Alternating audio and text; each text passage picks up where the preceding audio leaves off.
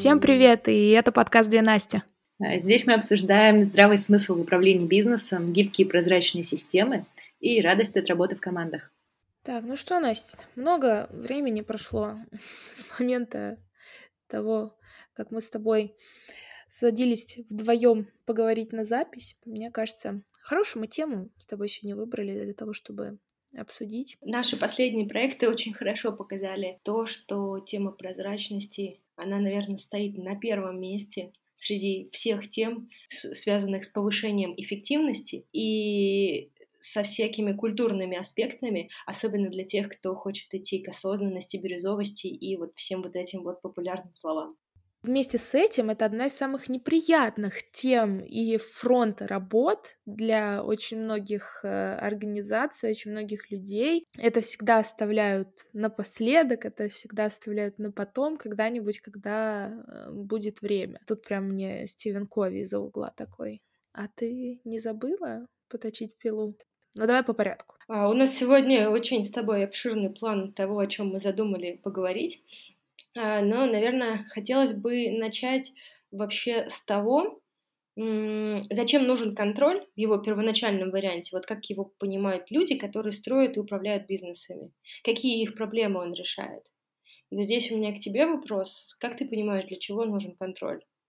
Вообще история про прозрачность и контроль, вот как мы заявили, да, название этого выпуска, эта история, она про то, что есть функция надзирательства, есть функция контроля, то есть нужно, да, быть внимательным, например, да, руководителю нужно быть внимательным, смотреть, постоянно спрашивать, э, не знаю, собирать вот это вот совещание, где каждый отчитывается, значит, их отчитывать всех за то, что не то сделали, э, или там раздать похвалу за то, что сделали то. Вот эта сама функция контроля, она очень часто именно на людях, на руководителях, на руководителях подразделений, на руководителях организаций, и так далее. И она отнимает очень много времени, она создает как раз-таки бутылочные горлышки, воспитывает как бы в людях безинициативность, без ответственность, потому что кто контролирует, тот как бы и опрувит, тот и по факту тот и принимает, фин... тот и батя, тот по факту и принимает вот это финальное решение.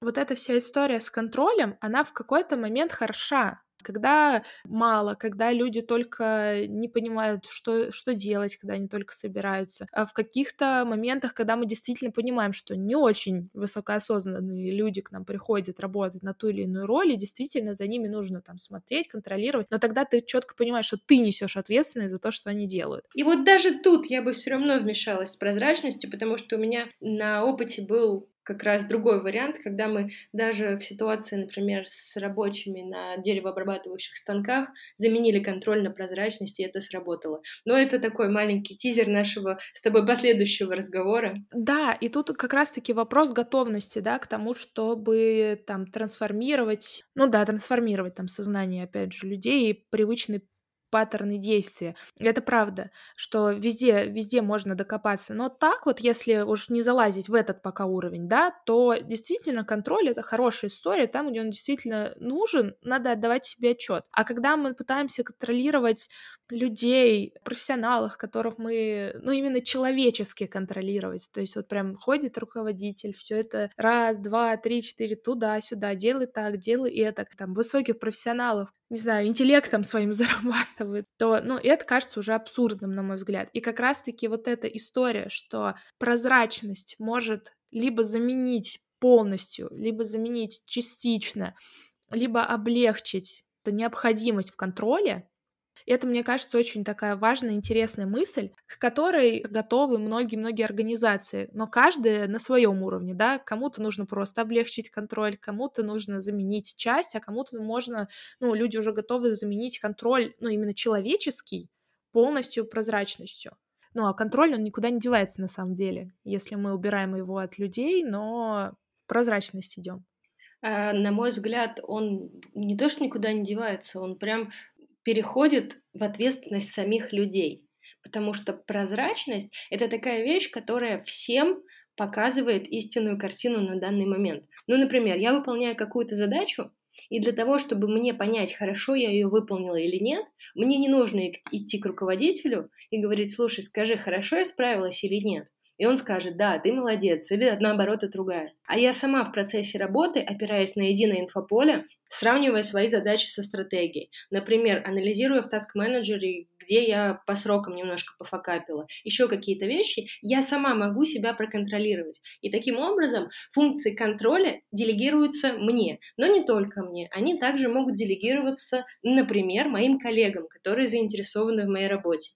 Представим, что я создаю какую-то ценность, но делаю только кусочек. Ну, например, нам нужно создать маркетинговое продвижение, а я пишу тексты. Текст — это лишь маленький кусочек, и, мо- и ценность, которую создаю я, потом переходит моим коллегам. То есть они заинтересованы в моей работе на этапе создания общей ценности. И очевидно, что им было бы здорово видеть, а как я выполняю свою работу. И видеть не в режиме бегания и тыкания меня по плечу, блин, Настя, ну что, как там твои тексты? А в режиме понятного инфополя, куда они могут зайти и посмотреть результат работы. Таким образом, контроль делегируется первое мне, второе моим коллегам которые заинтересованы в моей работе. И третье — системе. И вот это очень интересно, что тебя сама система тех договоренностей, тех тасков, как мы выполняем задачи, та система, в которую мы погрузились, она тебя сама подпинывает, показывает, подталкивает к тому, чтобы ты понимала, что да, уже границы какие-то есть, э, нужно, ну, там, двигаться, то есть она тебя направляет в том числе. И вот благодаря вот этому многосторонней истории прям хорошо. А, я бы сказала, что ты уже говоришь про следующую функцию управления, которая звучит как мотивация. Ну, мне кажется, тут и то, и то, и то. Зелененькие сигналы на выполненные задачи тебя мотивируют, что молодец, хорошо, а красненькие тебя пинают. Не знаю, мне кажется, это очень про контроль. Про то, что система тебя сама двигает. Мне кажется, что система все-таки не может сама меня двигать, она может мне показывать. С помощью своей прозрачности она показывает мне реальную картинку. Да. Я могу на эту картинку опереться и сама себя проконтролировать, но система меня не может проконтролировать никак. И получается, контролируют все равно люди, но опираясь на прозрачность. И здесь вопрос уже в том, кто эти функции контроля выполняет. Это уже не единоличный руководитель. Это сто процентов, да. Э, я бы вообще разделила здесь на четыре этажа. Первый уровень контроля — это собственный контроль на основе того, что я понимаю, как я выполняю работу. Второй уровень контроля — это мои смежные коллеги, которые заинтересованы в результате моей работы, кому я потом передаю ее. Третье это руководитель, который все-таки несет ответственность каким-то образом, каким мы договорились в нашей конкретной организации. И есть еще четвертое, это вообще любой человек в компании, которому по какой-то причине может быть дело до той работы, которую я выполняю. Потому что, например, вот с некоторыми организациями, с которыми мы сталкивались, ну, например, те, которые работают по всяким хитро выдуманным моделям вроде холократии, там прозрачность позволяет любому человеку впилиться в любой процесс, и сделать это довольно безопасно. И когда, например, какой-нибудь Вася из маркетинга приходит, например, на склад и что-то предлагает, а, это не выглядит дико или странно, потому что прозрачность позволяет этому Васе прийти и впилиться.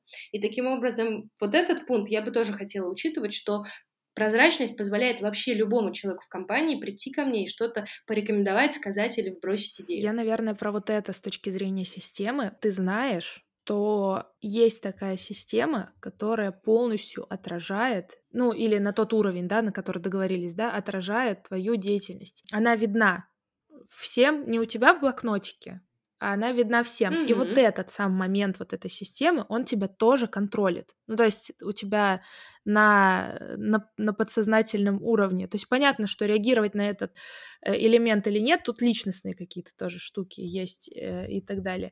Но вот он тебе какое-то осознание дает, и это тебя тоже сподвигает, где-то где мотивирует, где-то держит в каких-то границах, рамках и в ответственности за твои там, решения, действия, сроки и так далее, и так далее. А это по факту контроль. Ну да, кстати, Согласна, потому что даже в некоторых компаниях, где мы с тобой вместе работали или где я одна э, приходила вот с этими задачками, бывало такое, что предложение открыть всю информацию по проектам воспринималось так, типа, ой, подождите, нам нужно причесать, что там у нас происходит. И сразу становится понятно, что люди живут немножко в хаосе, и этот хаос нужно привести в порядок, прежде чем показывать другим. То есть показать что-то другим — это ответственность. Да, да, да, которая тебя так в интересное состояние может ввести. И это действительно одно из первых противоречий, которые, ну, таких противостояний открытости э, встречается вот у, у сотрудников, когда с таким предложением приходят. Хорошая история с противоречиями, потому что, наверное, это одна из самых таких жестких вещей, с которой, ну, по крайней мере, мы с тобой, как внешние агенты изменений, сталкиваемся, потому что история с прозрачностью, она, во-первых, да, показывает всем, как обстоят дела. И здесь может быть прозрачность на разных уровнях. Там, прозрачность моих задачек ежедневных, какой-то операционки. Это один момент. Прозрачность проектов, в которых я участвую, там, кроссфункциональных. Это вообще другая история. Прозрачность целей. Целей, да, э, в которых задействована я и моя команда. Прозрачность денег, которые мы зарабатываем. Прозрачность денег, которые мы получаем. Вот это вообще жопа, простите мой французский прозрачность э, конкретных обязательств, которые или конкретных действий, которые я должна выполнять. А когда у тебя видно конкретные твои обязанности, конкретные действия, это другой уровень детализации, в который ты пускаешь как бы других людей. И это тоже может вызвать интересные моменты, потому что пока никто не видит, ты можешь лавировать. Те, кто помнят, для них делают. Те, кто не помнят, для них... Да не вылавировать. Ну, типа того, да. Да-да-да. Поэтому первая очень больш... ну, не первая, наверное, но одна из очень важных задач — это решить как раз-таки, как обратиться вот к этому страху людей, что...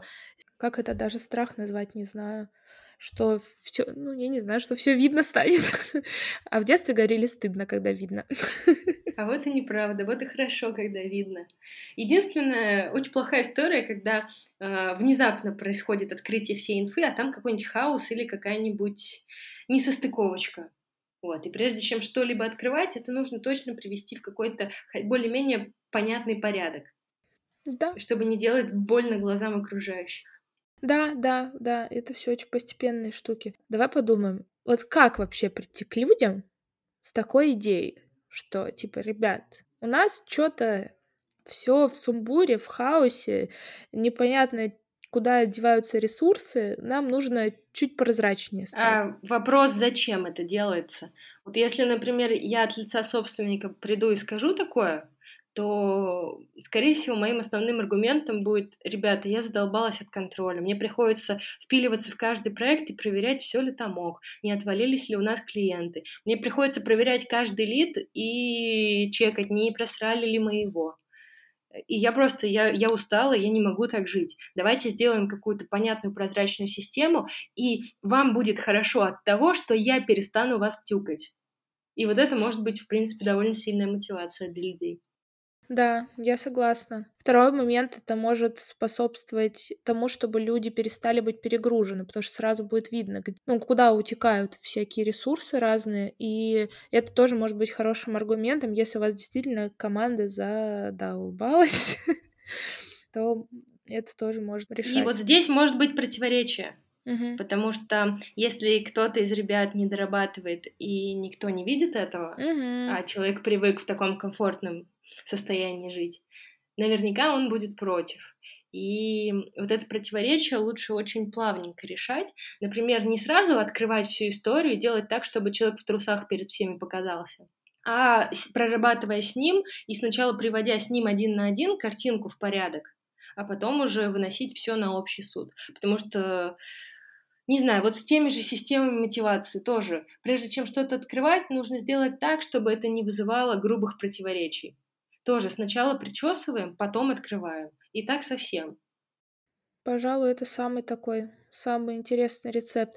И э, чтобы узнать, где надо причесать, а где можно открывать как есть, то вполне можно спокойно задавать эти вопросы сотрудникам, и где они будут... Кто больше всех орет, тот и против.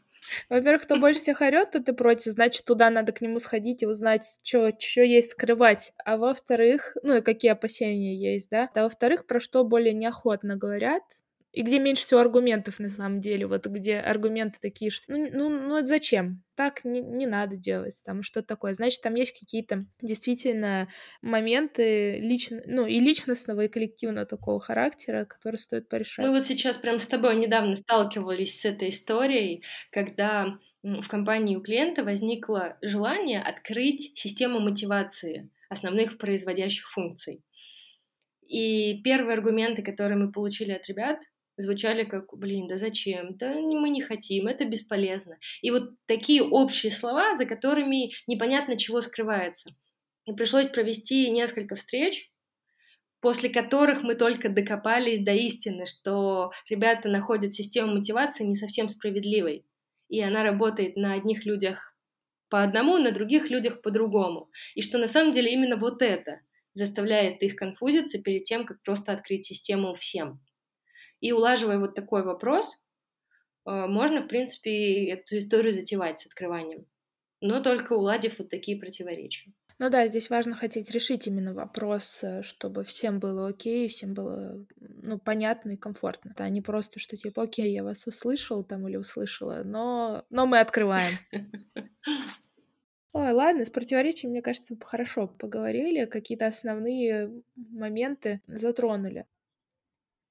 Слушай, мы очень хорошую с тобой тему сегодня затрагиваем, которая касается и прозрачности, и прозрачности и контроля.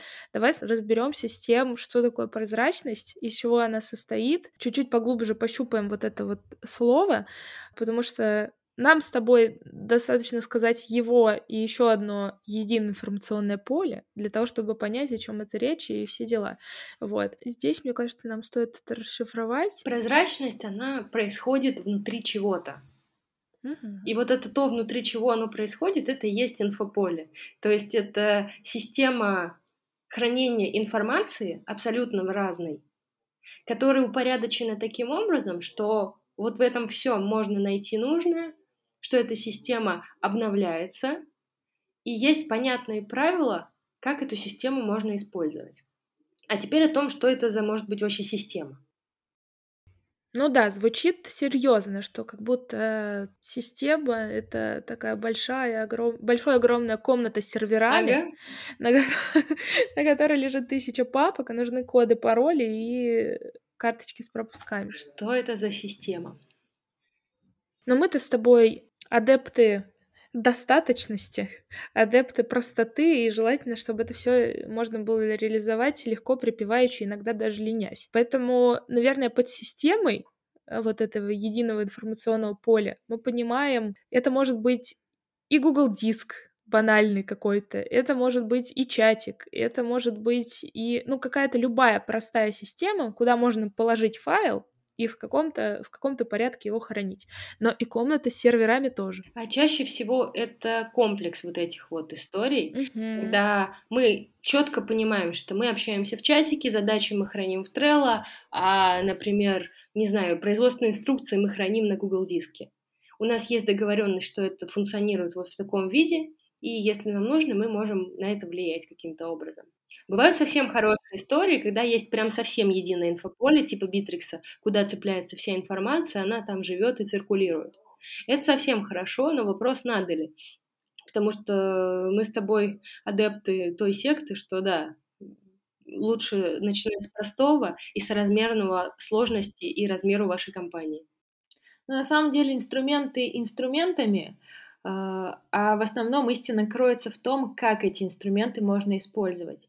И здесь очень важно поговорить про принципы по которым вообще в целом можно строить. Ты хорошо сказала про то, что есть некоторые принципы, которые нам очень близки в том, как должна быть организована это единое информационное поле и какая, какая нужна прозрачность. Первое — это про то, что вся эта система должна расти вместе с ростом компании. Если у вас три с половиной человека, ну, наверное, ERP какая-то система вам не нужна для вашей организации. Ну, смотря какие у вас цели. Но в целом, да. Второй момент. Ну, ты... ну вдруг полностью автоматизированный завод, который выпускает тысячи единиц продукции в час, и Нет, тут я умываю людьми. руки, тут я умываю руки, конечно. Но если это, не знаю, дизайнер, копирайтер и и продажник, то вряд ли вам нужна ERP-система. Вам даже, наверное, и Bittrex будет много. Но можно, опять же. Bittrex. Ждем ваших звонков. Второй принцип — это сначала описывать то, как есть, и затем улучшать. Потому что мы часто видим, что пытаются нагородить вот эти ванильные замки прекрасные, как хотелось бы, чтобы было. Более приземленно, как нужно, да, нам для того, чтобы вот реализовывать какие-то свои цели и задачи. Это уже очень хороший подход, да, к тому, чтобы описывать. Но как будто бы многое не учитывается, как будто бы многое теряется на этом пути, как будто бы, ну, вот эта вот связь с реальностью потом все равно придется искать, и, а, и на этом пути может быть больнее, чем если описать как есть, и потом вот докрутить до этой волшебной системы, которая нужна для достижения целей. Мне сейчас пришла метафора в голову с речкой, что, например, э, бывает же такое, что направление речек немножко меняют, чтобы она там извивалась как-то иначе.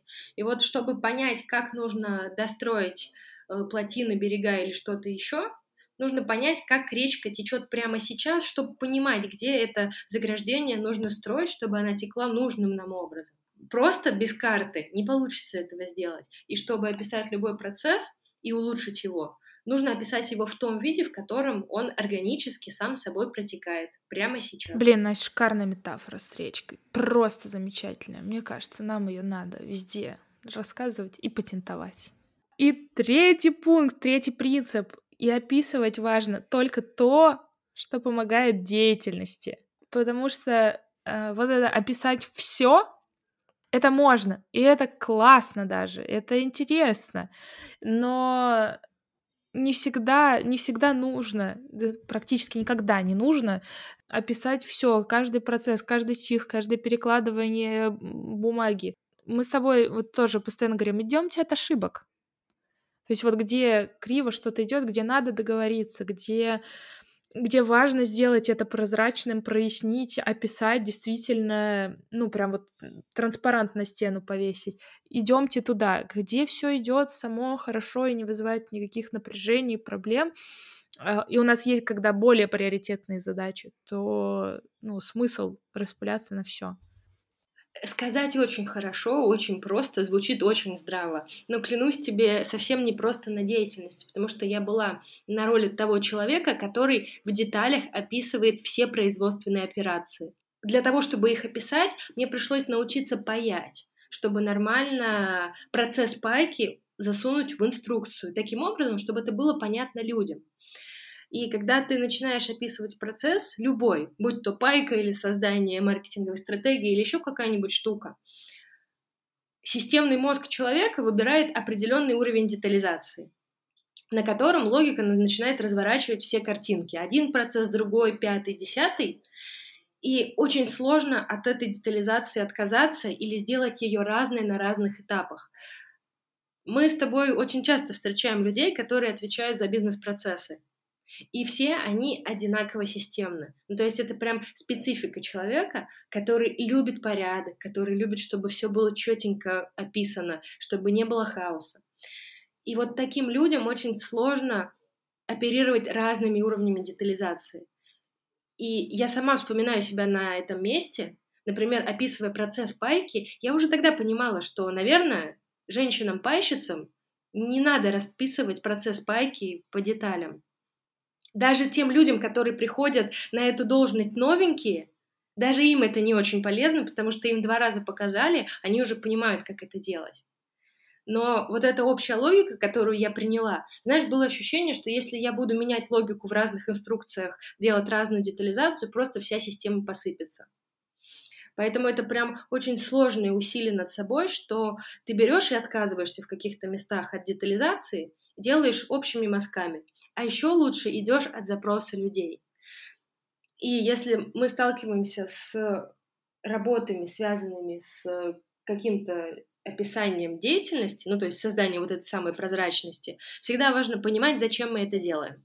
Если мы смогли ответить «зачем», то мы понимаем, где нужно что-то описывать, а где можно забить и смотреть на это так, как оно происходит своим естественным путем. Вот как речка себе бежит, бежит нормально, она достигает своих целей, все хорошо. Если нам нужно, чтобы эта речка достигала целей эффективней или вообще достигала других целей, тогда нам нужно какие-то действия предпринимать. Но я бы начала с обсуждения с речкой этих целей. Речка, что тебе нужно? Куда ты хочешь?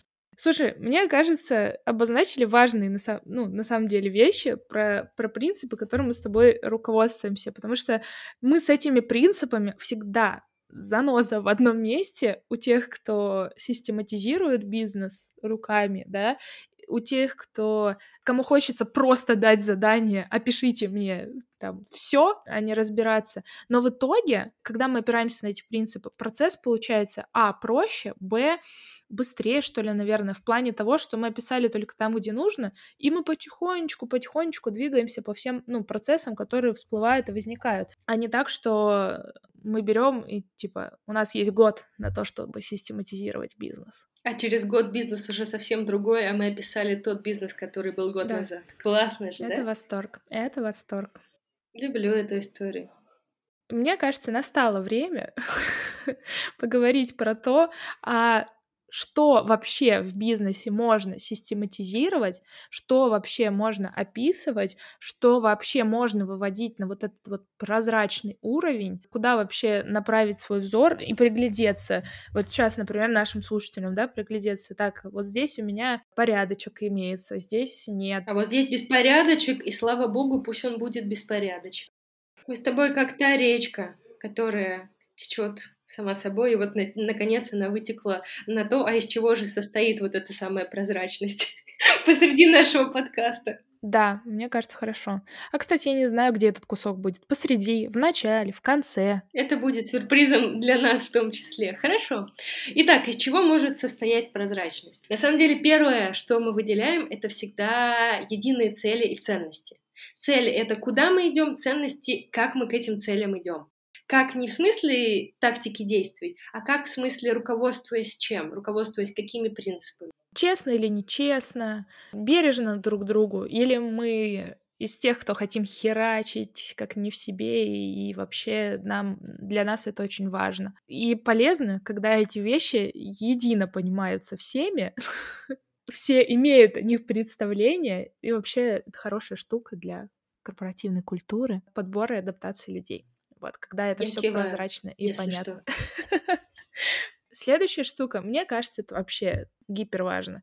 Цепочка создания ценностей компании. Что это за странные четыре слова? То, ради чего создана компания, да, как мы реализуем свой продукт, какие этапы мы проходим, как бы что мы делаем для того, чтобы в итоге дать наш продукт клиенту, и, может быть, что-то мы делаем после этого с клиентом это очень важная история, которую мы очень часто встречали, что понимают абсолютно по-разному в организации разные ну, подразделения, разные отделы, разные люди. Особенно жесткая разница между теми подразделениями, которые называются основными, ну, условно, те, кто деньги зарабатывают, и теми подразделениями, которые помогающие. И когда мы выстраиваем в единую цепочку создания ценностей все подразделения, и продажные, и создающие, и помогающие, мы находим очень интересную вещь, что каждое из этих подразделений очень легко может ответить на свой вопрос, а вообще какую ценность я тут создаю. И тогда очень часто переформулируется смысл существования бухгалтерии, смысл существования юристов, смысл HR и вот этих вот всех людей, которые заточены на помощь бизнесу. Да, вообще поговорить на эту тему какой наш основной процесс создания ценностей, вообще что мы делаем и в какой последовательности и как, это, ну, это важная история. И выравнивание здесь понимания, оно крайне важно. Поэтому вот пока мы это все перечисляем, задумывайтесь о том, а вы уверены, что каждый сотрудник вашей компании знает о том, как все происходит. Да, без специфики, ну что там, таргет запускают маркетологи, вот так-то или так-то. Нет, а то, что вообще, на что они направлены, да, что они делают, что они вкладывают в этом процессе. Подумайте, так оно у вас есть или здесь стоит поработать? А, следующий пункт прозрачности, который мы очень четко выделяем и осознаем его ценность, и хотели бы донести его ценность до вас, это зона ответственности. Ответ на вопрос, кто за что отвечает. И вот эта штуковина, она немного отличается от привычной иерархической структуры, которую мы очень часто встречаем в компаниях. Потому что иерархическая структура показывает, кто кому подчиняется и кто в итоговом варианте берет на себя всю ответственность. И здесь уже не совсем про зону ответственности, потому что ответственность все равно на том, кто на верхушке вот этой пирамиды. Людям легче будет взаимодействовать и налаживать горизонтальные связи. Людям сложнее будет спихнуть ответственность на кого-то, потому что это будет прозрачно. То, какой какой участок они обрабатывают, да, и должны выдавать с него результат. А, вместе с этим людям легче взять на себя ответственность, потому что они конкретно понимают, что вот этот фронт работ, вот этот участок, где я хозяин, где мне важно принимать решения, но вместе с этим работать с последствиями своих решений, хорошими или не очень. И это позволяет создавать больше сотрудничества внутри внутри компании, что дает большую гибкость, что дает меньшую загруженность руководителям, и что все больше и больше как раз-таки двигает компании вот этим сейчас ныне прекрасным, желающим, э, желанным таким вещам, как э, бирюзовость, самоуправление и все дела. Ни одна такая компания, которая претендует на эти звания, да, она не может существовать без прозрачных зон ответственности стоит э, пояснить, что это не про то, что написаны должностные инструкции, которые лежат в бухгалтерии. Это совсем не про это.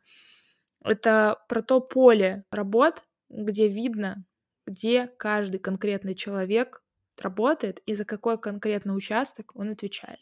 А помимо того, что за что он отвечает, важным моментом выступают правила взаимодействия всех этих людей. Это могут быть регламенты взаимодействия подразделений, не знаю, кипы документов или схемки или все что угодно. Это могут быть простые правила коммуникации или чего-то еще, которые просто могут лежать в каком-то едином информационном поле. Но в любом случае история с зонами ответственности должна быть дополнена какими-то общими правилами взаимодействия. Иначе эти зоны ответственности не смогут между собой нормально коммуницировать. Кроме этого, а, в систему прозрачности мы также включаем систему коммуникаций. Что это такое?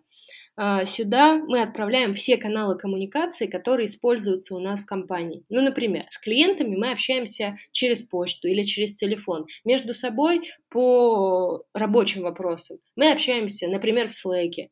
А, между собой по вопросам потрендеть мы, например, общаемся в Телеграме. По каким-то еще вещам там-то все каналы коммуникации должны быть прозрачны и понятны, куда бежать, с каким вопросом. Чего еще забыли? Забыли систему управления задачами и проектами? Опять же, детализация может быть ровно той, какую вы себе поставите важной. А, можно прям прописывать все до задач, и тогда в каждую команду, в каждый отдел можно попасть, провалиться где-то, например, в Confluence или в Bittrex, и увидеть полностью загрузку и текущее состояние. А, можно лишь общими мазками обозревать проекты и делиться друг с другом этой информацией. И вот эта вся история должна замыкаться в единую базу знаний, в которой хранится все-все-все. Еще раз повторю, все-все-все это что такое? Это единые цели ценности, это цепочка создания ценности в компании, зона ответственности, кто за что отвечает, правила взаимодействия, все каналы и системы коммуникаций, система управления задачами и проектами и все другие материалы, которые имеют важное значение для компании. Например, какие-нибудь описанные кейсы, например, документация. Вся вот эта база знаний должна функционировать по понятной карте, чтобы любой, в том числе новенький человек, мог открыть эту базу знаний и сразу понять, куда ему бежать за договором, куда ему бежать за чек-листом по адаптации, затем за другим, за пятым, десятым. И когда база систематизирована, то вся головная боль очень быстро проходит. И это все может звучать достаточно объемно. Но если мы с вами вспомним те принципы, которые мы э, озвучивали раньше, что да, что система должна расти вместе с ростом компании. То есть все эти вещи э, есть сразу у стартапа даже. Вот они появляются в первые пару месяцев. Но их можно организовать очень просто, очень понятно. Это может быть Google Doc, это может быть закрепленное сообщение в чате. И постепенно, как растет команда, как растет компания, мы переместимся в Trello, мы сделаем себе Bittrex. Это все инструменты. Мы будем договариваться о том, где и как и что хранить. Важно. Мы в каждую команду, когда приходим, в каждой команде все очень по-разному. То есть у кого кому-то удобно, и этого достаточно исчерпывающе хранить все в Excel, или, ну, в Google документах, да. Кому-то удобно исчерпывающе хранить все в Trello, у кого-то конфликт Confluence, у кого-то вики там настроенные на 800 миллионов страниц. Я уверена, что э, база знаний Яндекса и база знаний цветочного магазина в Твери, она, ну, чуть-чуть разного объема и чуть-чуть по-разному организовано, но по факту все и в той, и в той базе все есть. Все эти пункты, что мы обозначили. Опять же, если вспомнить принцип, то описывать как есть и затем улучшать. То есть ничего выдумывать, все очень просто. Можно использовать, э, вот мы сюда притаскиваем всегда фасилитацию для того, чтобы это проще было выточить и описать реально коллективно друг с другом. То есть не нужны какие-то сразу специфические великие знания. Это все нужно.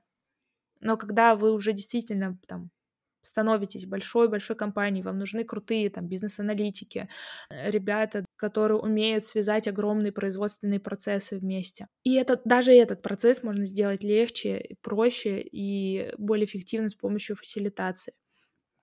И описывать только то, что помогает. База знаний может быть крайне маленькой, но она будет отвечать ровно тем потребностям той команды, которой мы трудимся и, ну, на результат. И это очень-очень важные вот принципы, которые весь этот как бы большой список пунктов, которые нужно отразить, может сделать простой, понятный, прозрачный, четкой и достаточный для результата и улучшения системы. Ох, очень обширный у нас с тобой получается выпуск очень инструментальный, я бы сказала, и максимально прикладной. И на самом деле здесь было бы здорово обратиться к нашим слушателям. А, если вы хотите вот эти знания прям применить на практике у себя в компании, то можете вернуться к нашему последнему блоку, который мы обсудили, э, про то, что нужно в бизнесе опрозрачнивать. А, и прям пройтись по чек-листу. Окей, первое есть, второе есть, третьего нет, и можно сразу накидать себе план действий, как это делать. А если вы столкнетесь с какими-то сложностями, вы всегда можете написать нам, мы всегда указываем свой телеграм-канал в наших подкастах, потому что как раз настройка прозрачности — это наша страсть и наша работа, и вы можете обращаться к нам за этими вопросами. Блин, есть еще одна наша страсть, которую мы не обсудили сегодня, и так от этого грустно, но это связка прозрачности и культуры компании, как эти два элемента могут усиливать друг друга, менять, растить. Но кажется, что это в следующий раз уже. Ну, зато будет маленький тизер. Ну что, друзья, спасибо вам большое за прослушивание. Оставайтесь с нами на связи, пишите нам в телеграм-канал, какие еще темы вам хочется, чтобы две Насти обсудили и раскрыли поширше. А сейчас приятного вам вечера, дня или утра, в зависимости от того, когда вы нас слушаете. Ставьте нам оценочки, пишите комментарии, нам очень приятно э, читать вашу обратную связь. До новых встреч!